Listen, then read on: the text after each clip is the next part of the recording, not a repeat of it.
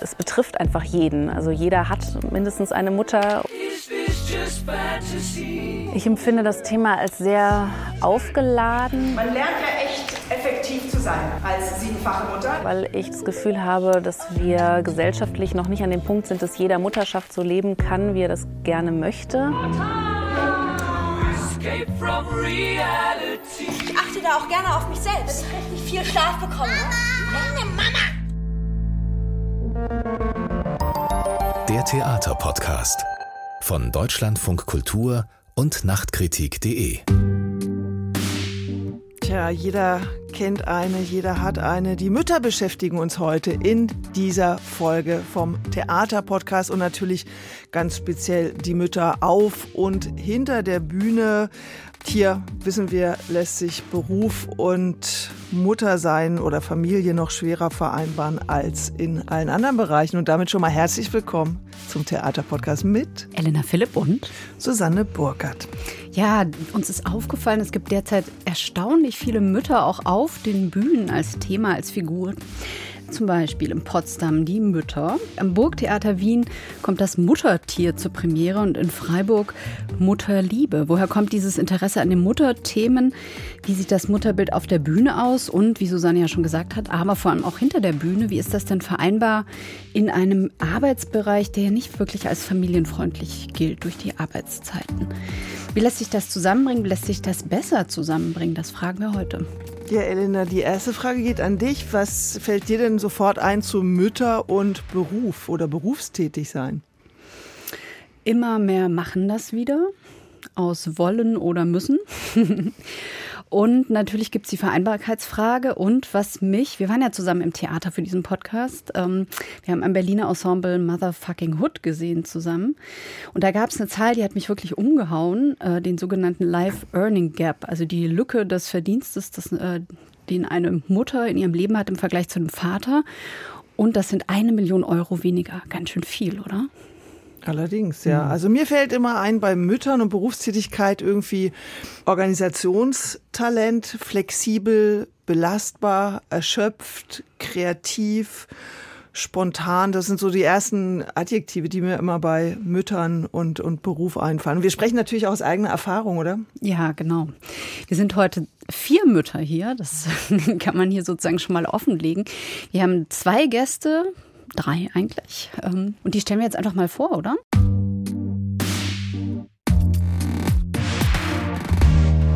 Also, da ist Jorinde, Jorinde Dröse, Regisseurin, hat lange an den großen Häusern inszeniert, in Bochum, am Thalia Hamburg, am Schauspiel Frankfurt, war drei Jahre Hausregisseurin am Maxim Gorki Theater in Berlin. Dann hat sie 2013 ihr zweites Kind bekommen und das wird sie uns bestimmt gleich erzählen selbst. Das ging dann nicht mehr so unter einen Hut, weswegen sie 2016 erstmal mit dem Theater aufgehört hat, zur Kita-Erzieherin umgeschult hat. Aber jetzt ist sie wieder da. Wir haben es schon erwähnt, Motherfucking Hood am Berliner Ensemble. Das hat äh, Jorinde inszeniert. Wir freuen uns sehr, dass du hier bist. Hallo. Ich freue mich auch sehr, dass ich da bin. Ja, und in dem Stück Motherfucking Hood, da haben wir ja gelernt, dass Muttersein nicht immer nur was total strahlend Schönes ist, dass es da auch viele Probleme geben kann. Vorschläge, wie am Theater Veränderungen möglich werden, die macht seit 2020 der Verein Bühnenmütter. Und in dem haben sich Theatermacherinnen, Regisseurinnen, Schauspielerinnen und andere Theaterleute zusammengeschlossen. Darunter ist auch Pina Bergemann. Schönen guten Tag. Hallo, ich freue mich, dass ich da bin. Ja, vielen Dank. Du bist extra aus Jena angereist. Du bist Schauspielerin, warst in Kiel und in Leipzig, warst dann in Elternzeit 2016 und danach freischaffend in Leipzig. Du warst auch Gast am Resi in München und dann auch tätig beim Internationalen Forum des Theatertreffens als Stipendiatin. Und seit sechs Jahren bist du festes Ensemblemitglied am Theaterhaus Jena und hast 2022 erste Regie dort gemacht. Ja, das also, ist richtig. Herzlich willkommen.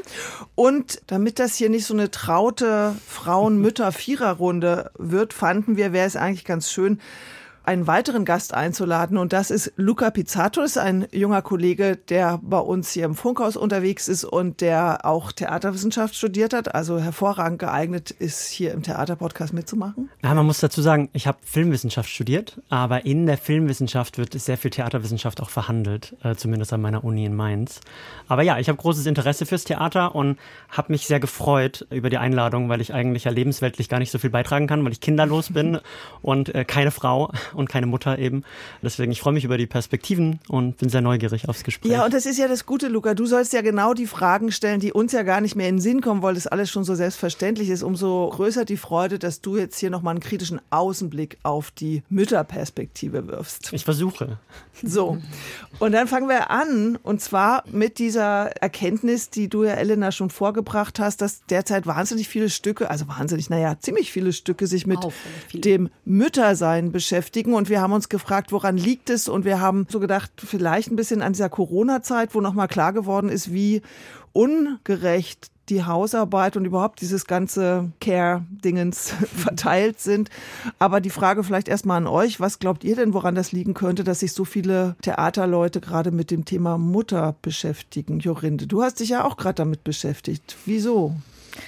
Naja, bei mir ist es, dass als ich wieder eingestiegen bin, war das eines der ersten Projekte, was sozusagen seinen Weg zu mir gefunden hat tatsächlich. Und ich fand das total spannend, weil das natürlich was ist, was wir aus der Theaterwelt eben auch immer so kennen als etwas von, was wir einfach hinkriegen müssen, ne? wir Mütter. Also unsere Kinder sollen unsichtbar sein, der Kunstbetrieb soll nicht davon tangiert werden, dass wir Kinder haben. Wir sollen noch genauso weitermachen wie vorher.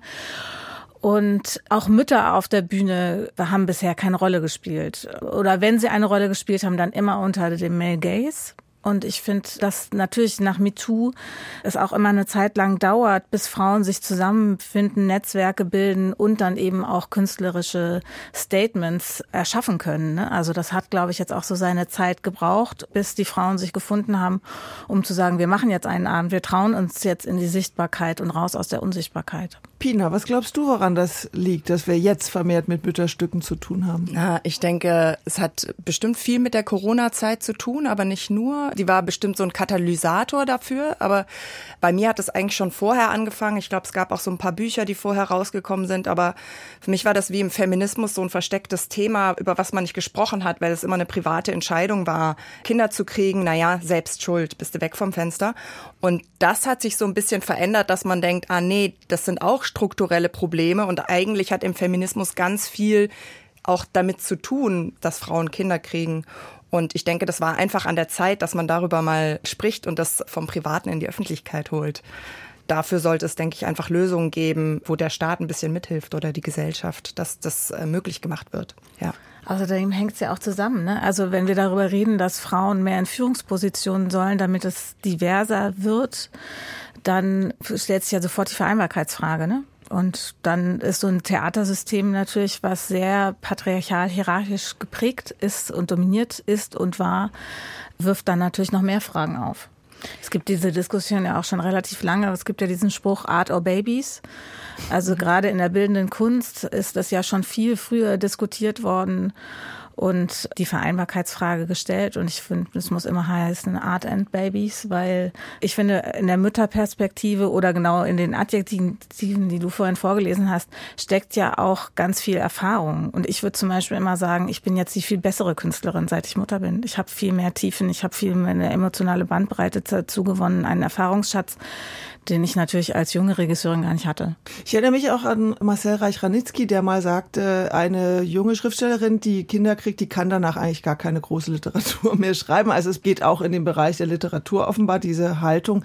Das ist aber jetzt ein Problem, was wir schon sehr, sehr lange kennen. Also diese Unvereinbarkeit von künstlerischer Arbeit und Familie. Was sind denn die Lösungen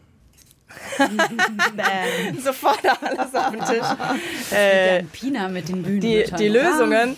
Ja, also ich mache ja Theater in Jena und ich bin eigentlich zu dem Verein gekommen, gar nicht aus einem Defizit, sondern dass ich gemerkt habe, bei mir läuft eigentlich ganz schön viel gut. Und mich hat es genervt, dass alle immer nur darüber reden, was nicht läuft, wo ich dachte, aber hier bei mir geht's irgendwie. Und das klappt und ich habe das Gefühl, wir haben einige Lösungen gefunden. Und wieso hört uns eigentlich niemand zu oder und wollte mich ja aus diesem Gefühl im, im Verein engagieren, dass ich das eben auch jungen Müttern mitgebe. Guck mal, so und so und so und so. Und die Maßnahmen, die man wirklich ganz schnell umsetzen kann, das fragen uns immer alle, was können wir jetzt in dieser Sekunde tun? Die sind eigentlich gar nicht so schwer. Probenfreie Samstage zum Beispiel ist was, das machen wir nur in den Endproben. Das hat sich zum Glück ja auch durch die GdBA durchgesetzt, dass das nicht mehr die Regel ist. Man muss aber dazu sagen, wir sind ja ein spartenübergreifender Verein, was sehr, sehr toll ist. Das heißt, wir haben TänzerInnen, wir haben SängerInnen, wir haben RegisseurInnen, DramaturgInnen. Das heißt, die bringen alle so ein bisschen spezielle auch nochmal Arbeitsmodelle mit. Und diese probenfreien Samstage, habe ich das Gefühl, die sind zum Beispiel in der Oper noch gar nicht so angekommen, wie die jetzt bei uns im Schauspiel langsam. Ich weiß gar nicht, wie ihr es macht. Ja, das macht ja jedes Theater interessanterweise anders. Genau, aber es ist nicht mehr, also als ich angefangen habe, war Samstag einfach ein ganz normaler Probentag und ich habe jetzt so das Gefühl, wenn ich mich umhöre, dass das nicht mehr so ist. Und ich glaube, wenn man diese vier Stunden weglässt, das tut einfach niemand weh. Das Stück wird nicht besser dadurch. ja, auch nicht schlechter.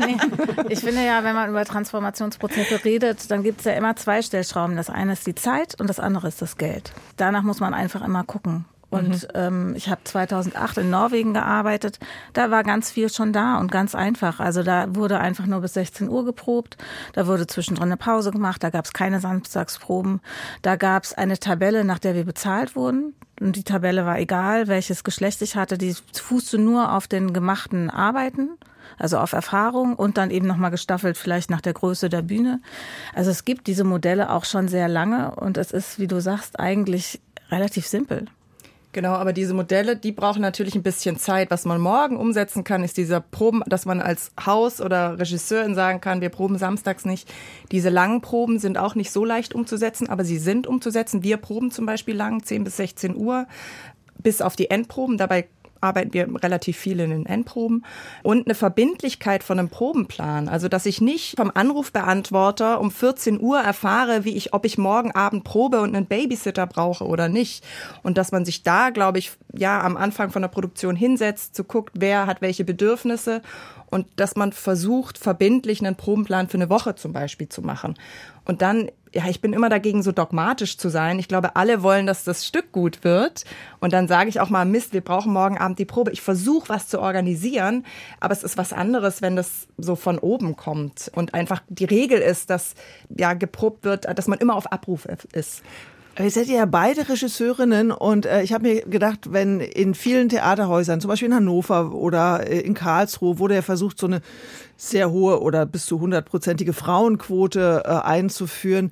Wenn also Frauen, die ja vielleicht im besten Fall auch noch Mütter sind, die Regie übernehmen, dann könnten die ja sowieso schon mal sagen, okay, wir machen keine Probe am Samstag und so weiter. Wird das denn schon gemacht? Dann hätte man ja schon mal mit diesen Frauen, die im Theater arbeiten, den ersten Erfolg, oder? Ja, auf alle Fälle. Ich finde, was noch dazu kommt, ist das Mindset. Also, dass wenn Kinder willkommen sind und wenn es völlig klar ist, dass alle versuchen, dass es eben nicht Art or Babies heißt, sondern dass es heißt, wir sind Künstlerinnen und sind Mütter und unsere Kinder sind willkommen, dann wenn dieses Mindset herrscht, dann ist es auch okay zu sagen, mein Kind ist krank, ich habe jetzt gerade Stress, ich versuche alles dafür, dass wir proben können, aber wenn ich es jetzt nicht innerhalb von zwei Stunden hinkriege, dann proben wir vielleicht auch erst morgen. Also eine Transparenz ist total wichtig, finde ich. Also deswegen schreibe ich zum Beispiel auch in meinen Lebenslauf, dass ich als Mutter arbeite, weil ich überhaupt nichts davon halte, dass Kinder unsichtbar gemacht werden und äh, Care-Arbeit unsichtbar gemacht wird, sondern ich finde, das gehört dazu. Und ich zum Beispiel bin auch total stolz drauf es gab ja eine Studie vom Bühnenmütterverein mhm. und da stand zum Beispiel, weil du das gerade sagtest, Jorinde, dass du das in deinen Lebenslauf schreibst. Ein Ergebnis war zum Beispiel, dass knapp 30 Prozent der Frauen, die befragt wurden, das nicht angeben in ihrem Lebenslauf, dass sie Kinder haben. Das ähm, ist dieses Moment des Unsichtbaren, das ihr ja vorhin auch schon erwähnt habt. Wie wichtig ist es denn, dass jemand wie ihr vorangeht und ganz offensiv sagt, ich bin Mutter und ich muss das unter einen Hut kriegen und genau wie du sagtest, Pina, ich krieg das auch unter einen Hut. Das ist vielleicht manchmal schwierig, aber wenn man so ein paar Schrauben dreht, geht's schon, auch am Theater. Ja, ich habe das Gefühl, das ist super wichtig. Also vor allem jetzt bei uns im Verein ist primär junge Mütter, die dann kommen und die auf einmal sich in so einer neuen Weltordnung, will man gerade sagen, so zurechtfinden müssen. Alleinerziehende ganz viel, auch ja viel mit Problemen und man merkt oft so eine, wie so eine Erleichterung, dass die merken, sie sind gar nicht allein, weil oft denkt, ja, dachte ich auch, dass das wie ich, das ist mein Versagen, ich krieg das nicht hin und ich bin nur nicht strukturiert genug oder ich weiß nicht, ich habe nicht genug Kraft. Ich, wieso schaffe ich das nicht beides? Und auf einmal merkt man, ah nee, das geht allen so und das ist ein strukturelles Problem und diese Last von den Schultern zu nehmen und in so einer Gemeinschaft zu sein, die bringt schon, habe ich das Gefühl, sehr, sehr viel. Und außerdem kann man sich echt mit so Rat und Tat zur Seite stehen. Und von daher denke ich, ist es sehr wichtig, dass man vorangeht und das eigentlich öffentlich macht. Was ist denn mit den Männern, mit den Bühnenvätern? Also ihr seid jetzt der Verein Bühnenmütter. Ich habe mich gefragt, es gibt ja bestimmt auch Schauspieler oder Regisseure, die ja vielleicht auch mal alleine sind mit ihrem Kind oder die vielleicht mhm. ähnliche Probleme haben oder sind das eher so Einzelfälle? Ich denke, das gibt es auf jeden Fall, aber wenn man sich Zahlen anguckt, hat das einfach viel mit der Geburt zu tun. Jetzt gab es irgendwie eine Studie, die wiederum gegeistert ist, der Knick nach der, dem ersten Kind wie viel weniger Gehalt man kriegt. 80 Prozent in deutschsprachigen Ländern, die ist von 2019. Und zehn Jahre danach sind es immer noch 61 Prozent. Also das sind immer noch Zahlen, die, die sind halt einfach da und die existieren leider in so einem binären System. Man muss auch sagen, wir reden viel über den Begriff der Mutter. Das will ich auch nochmal sagen, dass man eigentlich auch damit alle Menschen, die Care-Arbeit verrichten oder alle Menschen, die Kinder haben, ein Kind geboren haben, aber sich zum Beispiel nicht als Frau bezeichnen, dass wir die eigentlich gerne mit einschließen wollen und uns da eigentlich gerne öffnen wollen. Und ich persönlich finde das ganz wichtig, Männer, Cis-Männer als Komplizen zu gewinnen. Wir haben einen einzigen Mann, als Mitglied. Das ist meiner. Alles richtig gemacht. Ich will nicht sagen, dass ich ihn gezwungen habe, aber er ist auch eine Bühnenmutter und hilft uns ab und zu. Genau, aber ich denke, es ist auch wichtig, im Betrieb sichtbar zu machen, wenn ein Regisseur in einer anderen Stadt arbeitet, der Kinder hat, wer kümmert sich um die Kinder? Also, dass der vielleicht auch Betreuungspauschalen mitverhandelt, zum Beispiel, ne? Dass, dass man da nicht alleine ist, weil mich nervt es, um ehrlich zu sein. Ich denke manchmal, wir sind ein Haufen, also wirklich doppelt belasteter Frauen, Menschen, die Care-Arbeit verrichten, berufstätig sind. Und dann machen wir noch ehrenamtliche Arbeit, wo man denkt, eigentlich könnt ihr auch mal mithelfen. So aber das hat auch wieder zwei Seiten, weil man will natürlich jetzt auch nicht, dass da irgendwie so ein Mann für uns spricht. Also deswegen oder auch diesen geschützten Raum verlassen. Also das ist ein sehr, sehr schwieriges Thema. Inwieweit lässt man Männer jetzt wirklich rein oder nicht? Aber ich denke, dass wir da Komplizen finden müssen. Ich wollte gerade sagen, ich klinge mich hier mal ein und dann ja. dachte ich jetzt zu Ende und ich ruder doch lieber wieder zurück. äh, inwieweit, inwieweit darf ich hier eine Stimme haben? Das ist ja auch immer so eine Frage, inwieweit darf man als Mann auch eine Stimme haben bei Problemen, strukturellen auch, äh, die eher Frauen-Sternchen betreffen. Ich finde, was die Väterrolle angeht, zeigt wahrscheinlich allein unsere Runde hier, dass es generell eine soziale Schieflage gibt in der Hinsicht, dass hier eben vier Frauen sprechen über das Mutterproblem und äh, strukturell eben Mütter da benachteiligt sind. Ich würde sagen, da ist die Runde hier schon ein kleiner Beweis für.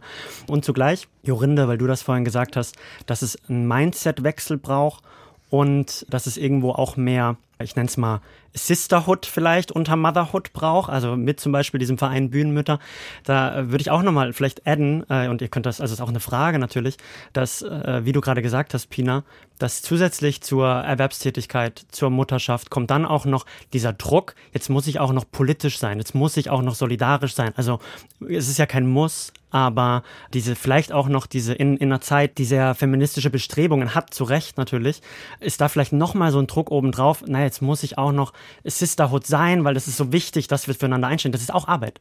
Und ich glaube, das wird auch manchmal vergessen. Deswegen, ich kann das verstehen. Ich kann es nicht nachvollziehen aus meiner kinderlosen Perspektive, aber ich kann das irgendwie gut verstehen, ja. Wo, wo ist jetzt noch deine Frage, Lukas? Ich, ich darf jetzt noch eine Frage stellen.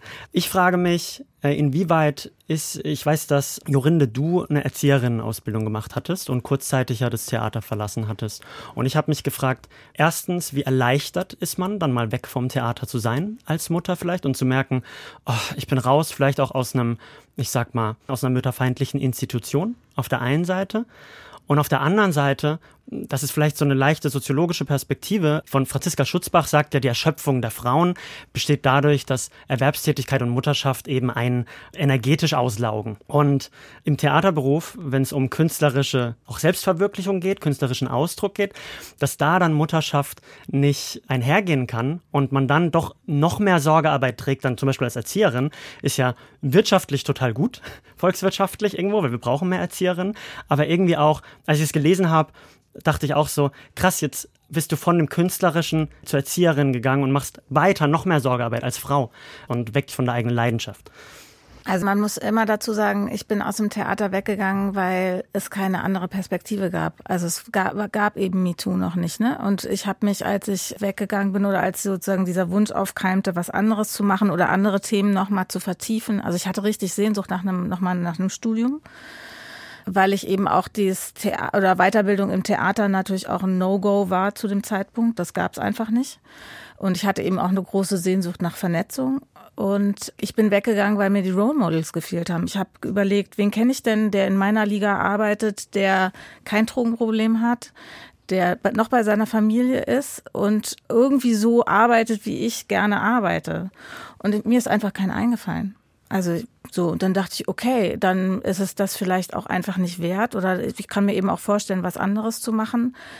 Und es gab diese Perspektive eindeutig nicht 2015 als Frau es zu vereinen, als Künstlerin weiter tätig zu sein, sondern es gab eigentlich, wenn ich um mich rumgeguckt habe, eher Frauen, die versucht haben, wie die Männer zu leiten, zum Beispiel. Also ich hatte auch das angeboten, auch ein Theater zu übernehmen und zu leiten. Und dann habe ich gedacht, ja, aber das ist, so wie ich das machen möchte, wird das nicht gehen. Genau, und dann war das erleichternd, schmerzhaft. Es war einfach alles, dieser Ausstieg. Ne? Ich war auch ganz viel konfrontiert natürlich mit den Aussteigerfantasien von allen. Ich war auf einmal eine totale Projektionsfläche. Auch als ich draußen war, war ich eine totale Projektionsfläche, als sie hat es geschafft, sie bleibt draußen. Nein, sie wird zurückkommen.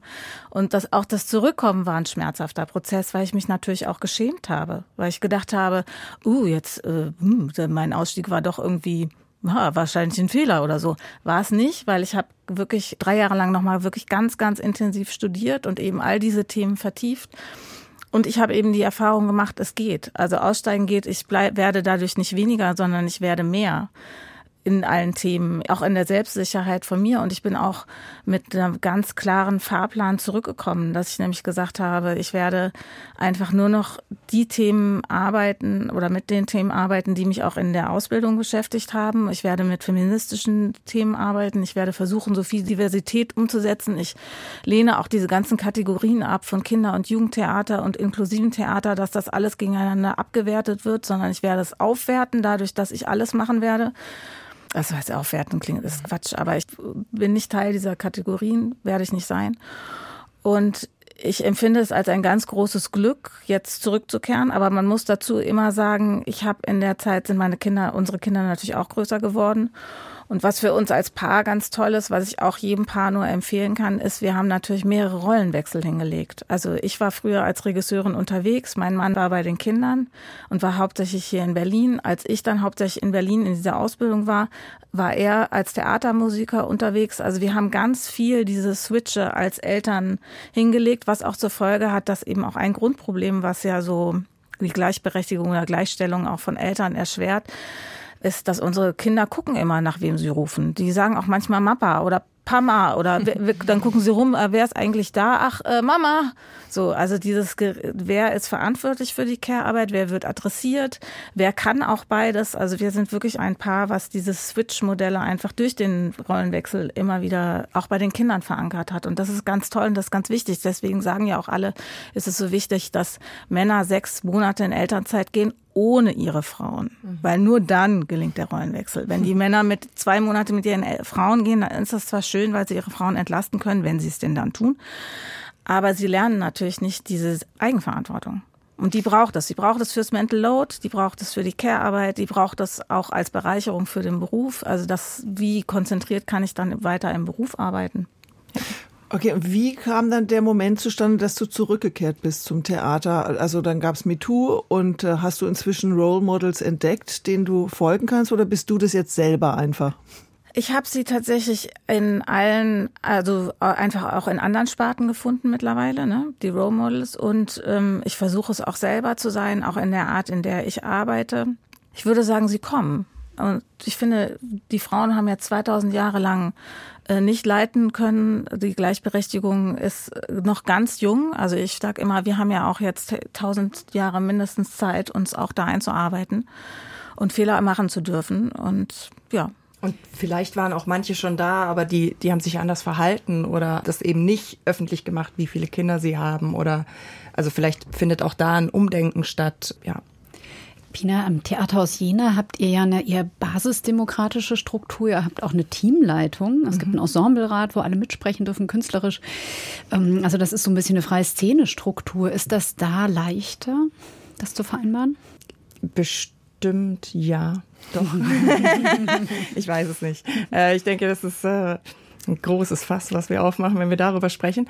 Aber es hat, glaube ich, primär damit zu tun gehabt, dass die, als ich angefangen habe, 2018, wir von einem Kollektiv geleitet worden sind, was fünf Spielende sind und ein Bühnenbildner, Wunderbaum aus Holland und die mit holländischen Strukturen nach Jena gekommen sind und die dieses deutsche Stadttheater einfach nicht kannten.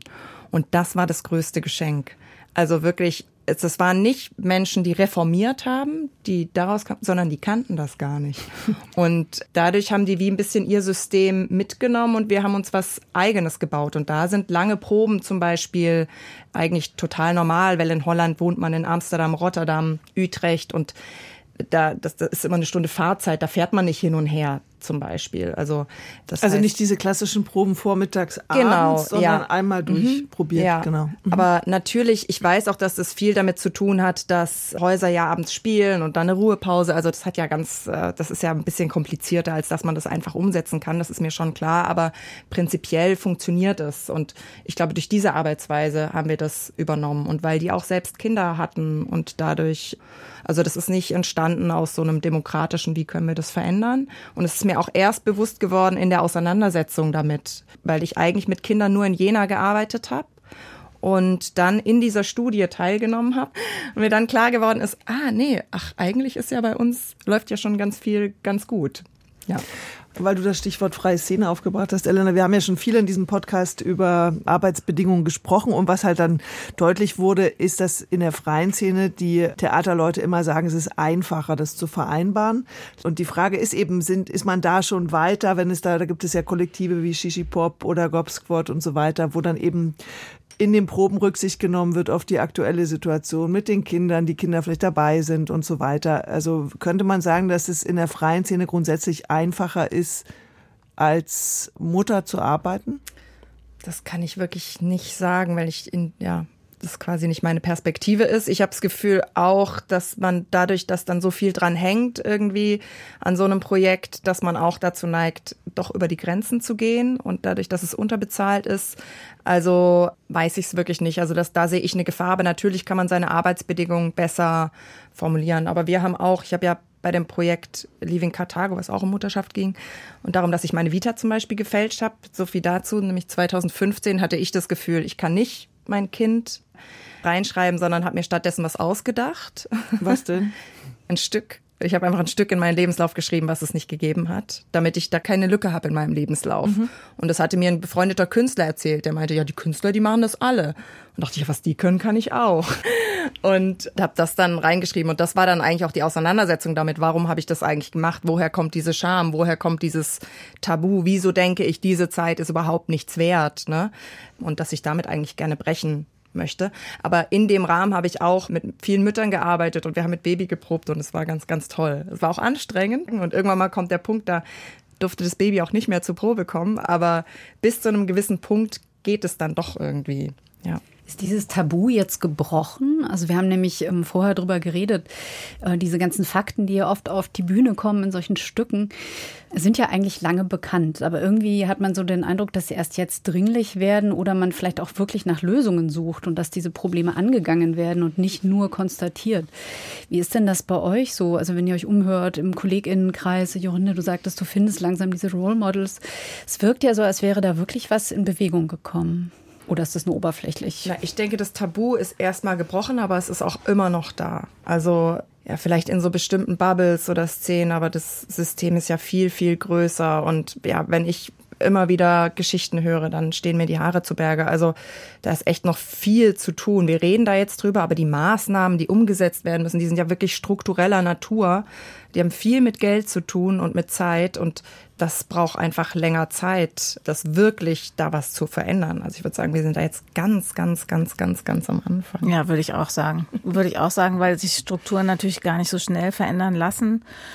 Und weil wir natürlich auch bei allen feministischen Wellen immer mit Backlash zu tun haben. Also ähm, es hat ja auch ganz viel damit zu tun mit den Rollenbildern von dem versorgenden Mann in einer, also von heteronormativen Beziehungsbildern eigentlich. Der Mann, der der Versorger ist, die Frau, die zu Hause bleibt der Mann, der abhängig eigentlich davon ist, dass er die ganze emotional labor gemacht bekommt von seiner Frau. Also da ändert sich langsam was. Wenn man die Väter fragt, dann sagen sie ja auch, sie wollen auch Verantwortung sein. Es gibt allerdings eine neue Studie, dass bei den neuen Vätern es so ist, dass sie länger im Büro bleiben, anstatt nach Hause zu gehen, um die Care-Arbeit zu übernehmen. Also es gibt mehr Sichtbarkeit, es gibt auch mehr Interesse für das Thema, aber es wird noch sehr lange dauern. 135 Jahre bis zur Gleichstellung der Frau? In dem Tempo, wenn wir in dem Tempo weitermachen? Ich sag mal. Luca, hast du Freunde, die Väter sind schon? Hast du damit? Äh, ja, ja, ich habe hab Freunde, die Väter sind. Und würde sagen, dass die Rollenaufteilung teilweise so, teilweise so, ne, das ist ja immer auch der eigene Lebensentwurf, der eigene Familienentwurf und so weiter. Ich habe mich gefragt, inwieweit, wenn sich jetzt die Strukturen im Theater ändern, also zum Beispiel durch eine Frauenquote oder zum Beispiel durch bessere Arbeitsbedingungen. Also das ist auch eine Frage, irgendwie dann, okay, dann scheint sich das Theater schaffen, vielleicht besser vereinbaren zu lassen. Aber genau das, was du gerade gesagt hast, Jorinde, das Private ist politisch. Wenn dann trotzdem zu Hause, jetzt gehen wir mal von einer heteronormativen Beziehung aus, trotzdem zu Hause der Mann nicht mehr Sorgearbeit übernimmt, dann ist es ja trotzdem eine super große Belastung, weil dann kommt trotzdem vielleicht die weibliche Intendanz, die drei Kinder hat und das jetzt irgendwie stemmen kann, weil sie die Strukturen bekommen hat im Theater, aber eben der Mentalitätswechsel zu Hause noch nicht stattgefunden hat. Äh, da frage ich mich auch, krass, da, da, da muss noch so viel in der Öffentlichkeit gearbeitet werden, wie eben auch kulturell gesellschaftlich. Ne? Also, weil wir jetzt so viel über die Bedingungen am Theater gesprochen haben und gleichzeitig ist doch auch das Private ganz, ganz fundamental dafür. Ja, und ich finde, man muss ja auch, darf ja einmal nicht außer Acht lassen, wir haben eine Care-Krise. Die Boomer gehen jetzt alle in Rente, die in den Care-Berufen gearbeitet haben. Das heißt, das, was wir jetzt haben, ist eigentlich noch gut. Es wird in den nächsten Jahren viel, viel schlimmer werden. Also die, die fehlenden Kitaplätze, die fehlenden ErzieherInnen, die fehlende fehlenden Lehrer. Pflegen, die fehlenden Lehrer. Und ich merke das selber in der Schule unserer Söhne. Also Corona war das eine, aber jetzt implodiert das System. Die Menschen sind einfach krank von, also von der Arbeit, die sie geleistet haben. Sie sind einfach erschöpft. Die Klassen sind zu groß. Es gibt einfach zu wenig Personal und das wird schlimmer werden. Wir haben auch, ich glaube, jede zweite Woche verkürzte Öffnungszeiten von der Kita und von der Schule. Da kann es sich noch so schön anhören, wie es eigentlich sein sollte, aber der Fakt ist, dass einfach immer die Öffnungszeiten verkürzt werden. Ich wollte da auch noch mal anschließen. Ich fand so ein paar Sachen in der Beschäftigung damit spannend, eben genau, was in unserer Gesellschaft eigentlich wie Elternschaft gesehen wird. Und dass zum Beispiel diese ganze Erziehung oder was man leistet immer mehr ins Private gedrängt wird.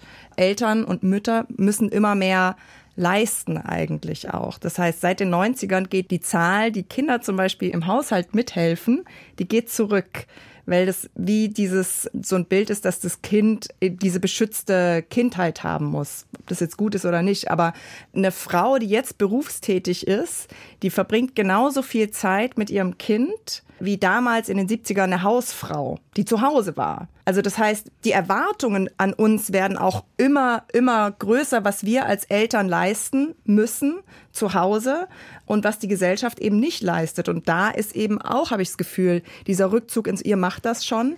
Und das ist, äh, denke ich, auch ein Problem, was gesamtgesellschaftlich einfach angegangen werden muss.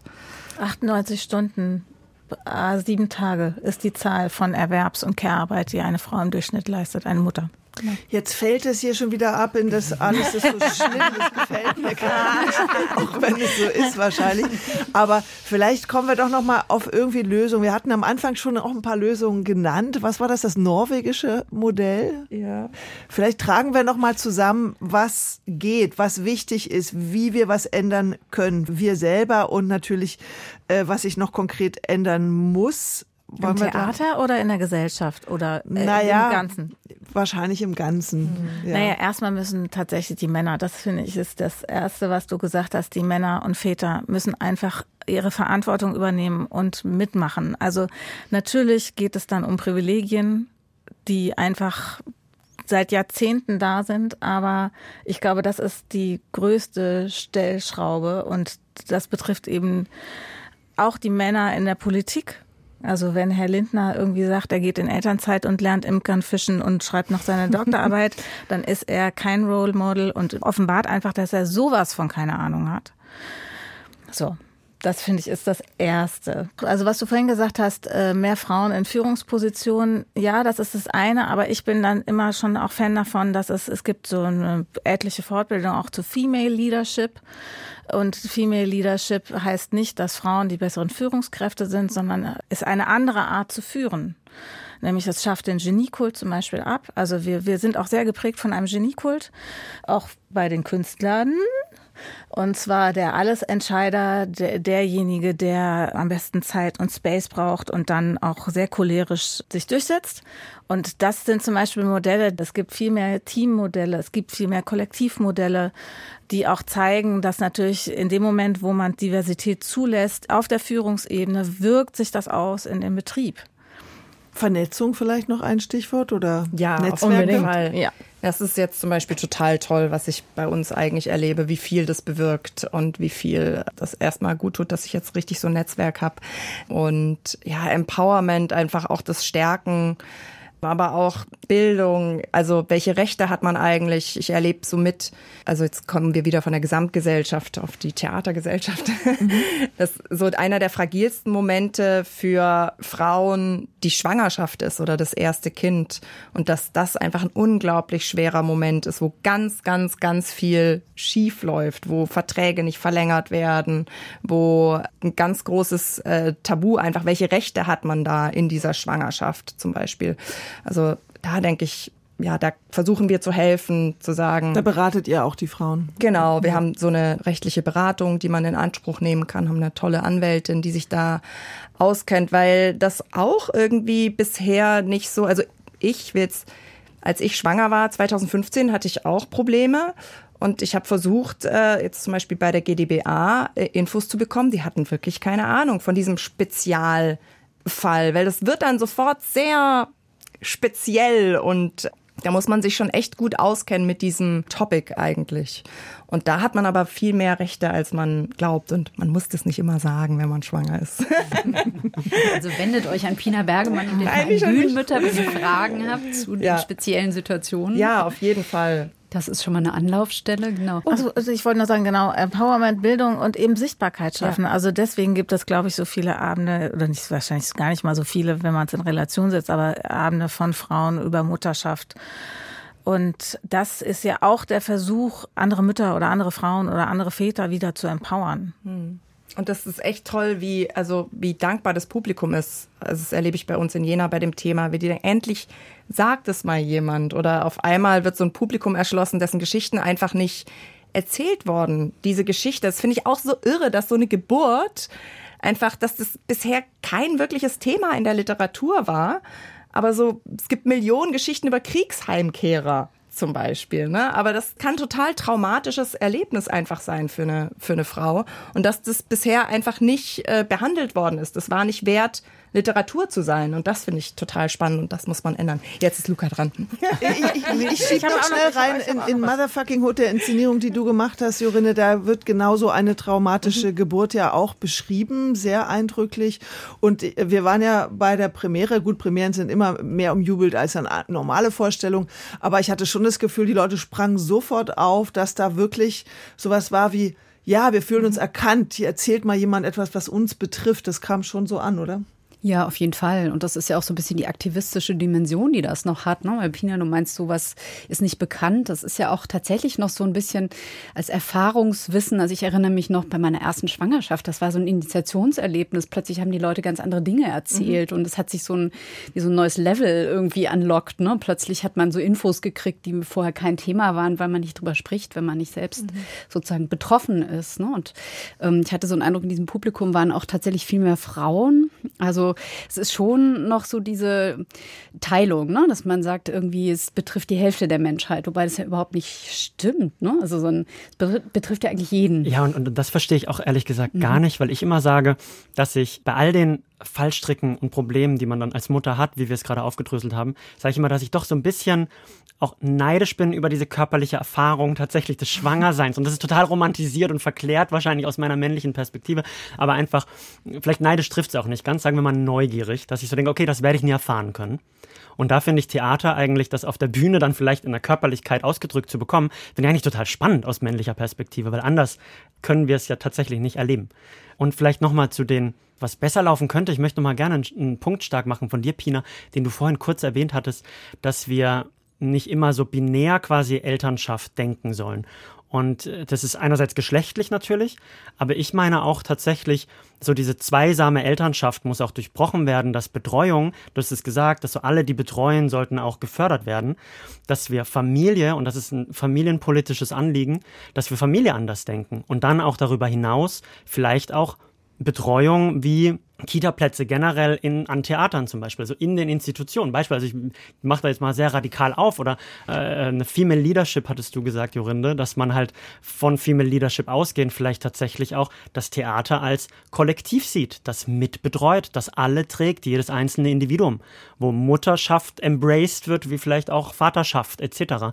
Also dass da sozial noch ganz, ganz viel transformiert werden muss, wie du es vorhin gesagt hast. Johanna. Ja, ich würde auch sagen, nicht nur, also Mutterschaft oder Elternschaft ist ja das eine, aber es gibt ja auch Menschen, die ihre Eltern pflegen. Also Caring ist ja sozusagen nicht nur Elternschaft und ich glaube, es ist wichtig, die Anerkennung ist immer wichtig und das Wahrnehmen. Also mir war zum Beispiel so ein Eye-Opener war bei mir in dem Buch aus dem Bauch heraus von Jana Heinecke, die schreibt darüber, wir reden über, immer über die Pubertät und haben immer Verständnis dafür, dass bei pubertären Menschen das Gehirn sich umstrukturiert und dass sie sich irgendwie komisch verhalten und äh, ist gar kein Problem.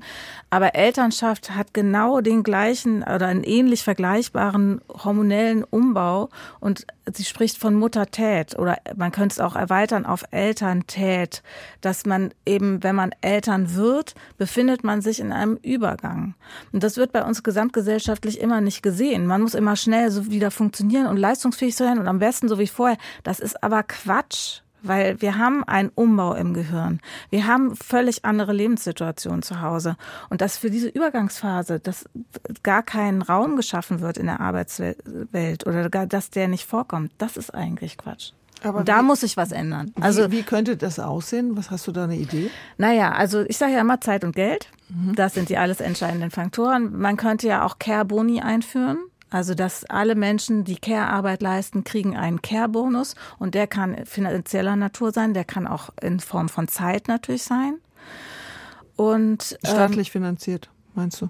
Das müssen dann wiederum andere ausrechnen, wie das finanziert ist. Ne? Also auch an den Theatern kann man ja, also bisher haben wir den Gender Pay Gap an den Theatern. Also alle, die sagen, den haben, der ist schon abgeschafft, hahaha, ha, ha, würde ich mal sagen.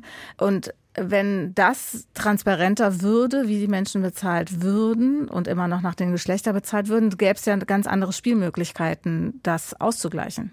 Also ich fand das norwegische Modell, was du erwähnt hast, toll, äh, dass man sagt, so und so viel Inszenierung gemacht also so und so viel Erfahrung, also gibt's jetzt diese Einstufung, egal ob Frau oder Mann oder was dazwischen. Ja, genau. Das finde ich auch wichtig. Es gibt Mindestgagen und Höchstgagen. Also wir müssen uns ja nichts vormachen, dass es äh, alte weiße Männer in unserem Theatersystem gibt, die horrend verdienen.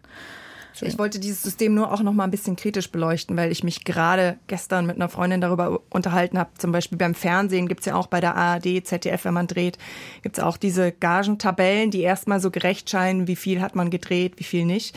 Ich jetzt aber zum Beispiel als zweifache Mutter, die auch Auszeiten hatte, die sich zurückkämpfen musste, ich kann ja gar nicht so viel drehen wie mein männlicher Kollege. Das heißt, da baut sich ja diese Lücke auf die ich eigentlich nie wieder aufholen kann. Und auch, also wenn man zu Hause ist, kann man auch keine Inszenierung machen auf einer großen oder auf einer kleinen Bühne und kann auch nicht danach bewertet werden. Also ich weiß nicht, ob in Norwegen dann zum Beispiel Care-Arbeitszeiten mit eingerechnet werden. Das denke ich ist super wichtig, weil genau, ansonsten das müsstest du dann machen. Du müsstest dann im Grunde genommen die Care-Arbeitszeiten rechnen wie eine Inszenierung. Inszenierung. Auf der also, großen Bühne. Oder, oder pro Kind drei Inszenierungen ja. oder fünf oder genau, so. Genau, ja. Als Ausgleich. Ja. Naja, und man müsste ja auch bei den Unternehmen ansetzen, weil wir es jetzt immer nur mit dem Staat hatten oder mit den Theatern selbst. Ne? Also viele Männer, die ich kenne, die gerne in Elternzeit gegangen wären, sind nicht gegangen, weil ihre Boss, äh, ihre Chefs gesagt haben, so, nö, wir brauchen dich, du darfst nicht länger als die, keine Ahnung, zehn Tage nach der Geburt Urlaub nehmen. Also da gibt es einen ganz, ganz großen Druck natürlich auch sozusagen dieses Verdienermodell irgendwie zu performen. Also ich kenne das aus dem Freundeskreis tatsächlich, ähm, gleiches Unternehmen, gleiche Ausbildung. Sie kriegt ein Kind, der Vater ist sozusagen bei den gleichen Unternehmen angestellt, er bleibt voll auf dem Karrieretrack, sie ist raus. Also nur bei so einem großen Unternehmen, wo man eigentlich denkt, die gestalten die Zukunft mit und völlig patriarchale, rückständige Modelle. Aber das, äh, ein Modell wäre dann zum Beispiel, dass Elternzeit eben bei vollem Gehalt verpflichtend genau. ist und bei ja. vollem Gehalt. Genau und eben auch nicht als Urlaub. Wir fahren, wir machen eine Weltreise ein halbes Jahr zusammen, sondern ich mache das alleine und muss Windeln wechseln. Es gibt ja auch Männer, die haben noch nie eine Windel gewechselt. Mhm. Und man denkt, klar kannst du Karriere machen, wenn du nicht am Wickeltisch stehst. Und Wobei ich jetzt gerade gelesen habe, ich weiß leider nicht mehr bei welchem Unternehmen es war. In der Wirtschaft ist es auch teilweise anders. Die finanzieren tatsächlich dann Elternzeiten mit vollem Gehalt. Da, also, da gibt es auch schon Vorreiter. Ne? So, ja. Genau, ja, ja. Es ist, wie, wie du vorhin sagtest, ne? es ist eine große, große Spannbreite. Es gibt alles von völlig rückständig bis hin zu richtig progressiv aggressiv. Luca, so. du wolltest gerade noch was sagen, glaube ich, oder? Du hattest so angesetzt. Nee, nee ich habe äh, sehr aufmerksam zugehört. Okay. Was nimmst du denn mit? Äh, was nehme ich mit? Ja, wie schwierig es am, generell ist, auch äh, Mutterschaft und Erwerbstätigkeit eben zusammenzubringen, besonders am Theater. Und das finde ich sehr, sehr, diese Erkenntnis ist sehr, sehr frustrierend, weil was macht das mit jungen Künstlerinnen generell? Ne? Also, das heißt erstens, dass so die Selbstbestimmung überhaupt einen Kinderwunsch ausleben zu wollen schon mal so weit nach hinten geschoben wird, weil man denkt, nee, ich, am, am Theater geht das nicht, ne? Also, also oder es geht sehr sehr schwierig. Das heißt, die Selbstbestimmung ist super eingeschränkt, was mich einfach nur traurig macht und zugleich klingt es einfach nach einem sehr sehr anstrengenden Kampf leider am Theater und äh, das klingt sehr erschöpfend. Und ich würde auch sagen, ich, ich spreche jetzt mal stellvertretend für äh, mehr oder minder für die Männer und würde sagen, so, wir müssen da mehr mithelfen, auf jeden Fall, in den Theaterhäusern. Ich bin jetzt nicht in dem Theaterhaus, aber äh, hier mein Aufruf vielleicht dazu. Auch in den Funkhäusern. Auch in den Funkhäusern, stimmt, ja, unbedingt, unbedingt. Ja, und wenn du sagst, der Trend ist ja nicht nur an den Theatern so, sondern Frau Professor Dr. Almdinger hat ja gerade die Filmmächtnisstudie rausgebracht und der Trend ist bei den 20- bis 30-Jährigen tatsächlich keine Kinder mehr zu wollen. Also genau aus den Rückschlüsse zu ziehen. Und da stellt sich ja dann die Frage, was bedeutet das für unsere Gesellschaft, wenn Frauen sagen, ich gehe eigentlich in einen Gebärstreik? Also wenn ich die Perspektive habe, im Alter arm zu sein und oder mich nicht zu selbst verwirklichen, wenn das meine Perspektive ist, dann wähle ich doch die Selbstverwirklichung und das Geld. Und wie bitter ist das, wenn wir plötzlich keine, keine Mutterperspektive mehr haben auf der Bühne? Also wenn, wenn eine Mutter, die, die auch spielen kann, vielleicht auch aus der Mutterlebenserfahrung heraus oder so. Also wie bitter ist das, wenn plötzlich ja diese, diese Perspektive fehlt, lebensweltlich? Ja, wobei, das ist ja das Tolle, das kommt ja jetzt dazu. Das, was fehlt, ist ja über Jahrtausende hinweg schon da. Also die KünstlerInnen, die nicht schreiben konnten, weil sie Care-Arbeit geleistet haben, die prägen ja eigentlich unsere Geschichte. Und wie toll wäre das, wenn diese Stimmen jetzt Raum bekommen. Ja, genau, das hoffe ich. Aber wenn jetzt quasi die jungen Theatermacherinnen, Schauspielerinnen oder so sich gegen Kinder entscheiden, das meine ich. Ach so, und da ja. wieder so ein Schwung mhm. kommt. Nee, ja. unbedingt. Genau. Jetzt gerade erleben wir, so sind wir auch eingestiegen, wieder so eine Welle, dass wieder das Thema verhandelt wird. Und das, ich, ich hoffe, dass das. Äh, Nicht wieder. Endlich. Endlich. Ja, gut, endlich, ja, ja. Wie weit ist denn das auch Check Your Privilege, nochmal so ein Privileg von weißen Frauen, die einen Partner haben, der gut verdient. Also du hattest es vorhin kurz erwähnt, Alleinerziehende, viele, die sich an euch wenden. Ich frage jetzt auch, was mit Frauen ist, die intersektional von Diskriminierung betroffen sind. Also wir sind auch alle weiß, das heißt, das Thema kommt dir gar nicht vor. Aber das ist wahrscheinlich nochmal eine andere Position, oder? Ja, auf jeden Fall. Kann ich nur bestätigen, die Position, die Mehrfachdiskriminierung, also eine Frau, die einen, einen Job hat oder Care, Pflege, aus einem anderen Land vielleicht keinen deutschen Pass hat, die hat ja ganz andere Fragen. Da stellt sich gar nicht die Frage, bleibt sie zu Hause oder nicht. Also das ist auch ein Luxusproblem, wenn man sich das leisten kann, überhaupt zu Hause bleiben zu können und irgendwie eine Form von Rückhalt zu haben, dass man das kann. Ich könnte das zum Beispiel nicht, ich muss arbeiten.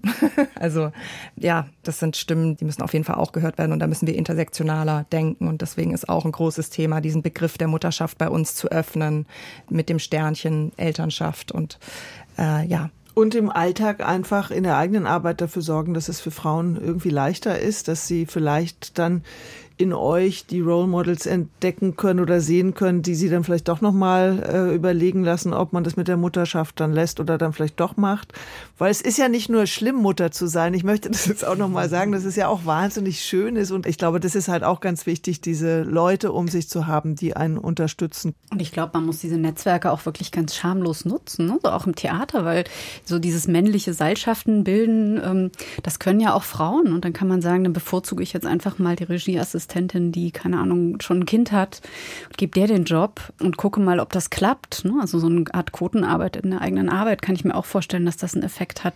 Das ist jetzt natürlich äh, an euch wieder sozusagen mitgegeben, aber nun, ihr, ihr sprach so von Schuld und Scham vorhin auch. Und ich glaube, wenn man diese Scham ablegt und irgendwie auf das guckt, was man als Mutter bewegen kann, das stelle ich mir sehr kraftvoll vor.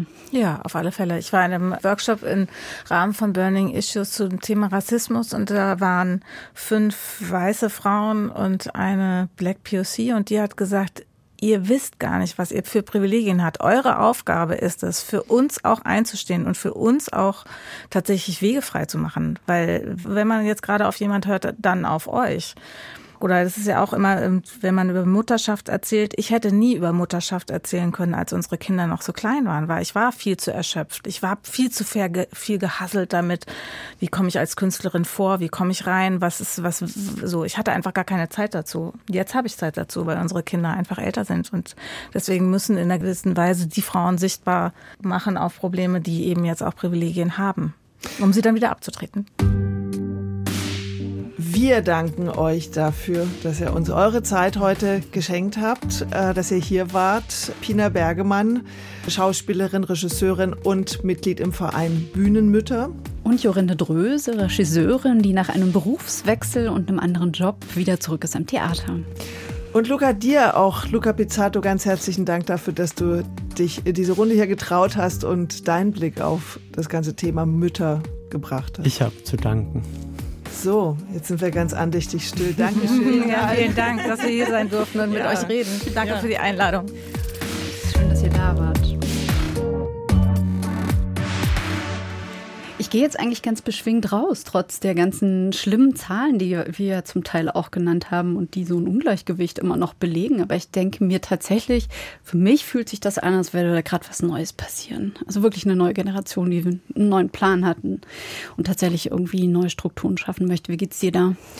Naja, wir haben ja leider nicht, alle, oder Gott sei Dank vielleicht nicht alle Zahlen genannt, die es da gibt. Das sind ja noch viele Zahlen, die hier auf dem Zettel standen, die wir nicht erwähnt haben. Ich bin ehrlich gesagt ein bisschen frustriert, äh, wenn ich das höre mit den Frauen, die nicht mehr Mütter sein wollen. Und ich hoffe sehr, dass das vielleicht irgendwas was Temporäres ist und dass das sich wieder verändert. Ein bisschen Sorge, das haben wir jetzt gar nicht angesprochen, äh, macht mir natürlich die AfD, die ja möglicherweise zum Beispiel in Thüringen, weil wir über Jena gesprochen haben, dann irgendwann mal regieren wird. Und das Mutterbild, was dann zurückkommt, das ist ja genau das, von von dem wir uns ja gerade lösen wollen, nämlich die Frau zu Hause am Herd und der Mann verdient das Geld und das klassische Familienbild Vater, Mutter, Kind. Und das macht mir Sorge, aber das ist vielleicht ein Thema, was wir sowieso weiter besprechen müssen. Auf jeden Fall. Das war es jetzt aber erstmal im Theaterpodcast 65 zu den Bühnenmüttern. Genau, und wenn euch diese Folge gefallen hat, dann hört auch gerne unsere anderen Folgen und äh, abonniert uns am allerbesten da, wo es Podcasts gibt äh, oder gebt uns ein Like und schickt uns gerne Fragen, Themen, Anregungen. Das haben die Bühnenmütter übrigens auch gemacht. Die haben uns kontaktiert über E-Mail, theaterpodcast.deutschlandradio.de heißt die Adresse, und äh, gesagt, ladet uns doch mal ein. Das ist schon ewig her. Wir haben das dann in diesen Ordner Ideen für weitere Podcasts geschoben und jetzt hat sich endlich ergeben. Das muss auch noch mal kurz gesagt werden. Okay, also schreibt uns gerne was. Wir setzen das um, haben wir schon öfter jetzt bewiesen und äh, bis bald. Bis bald. Tschüss.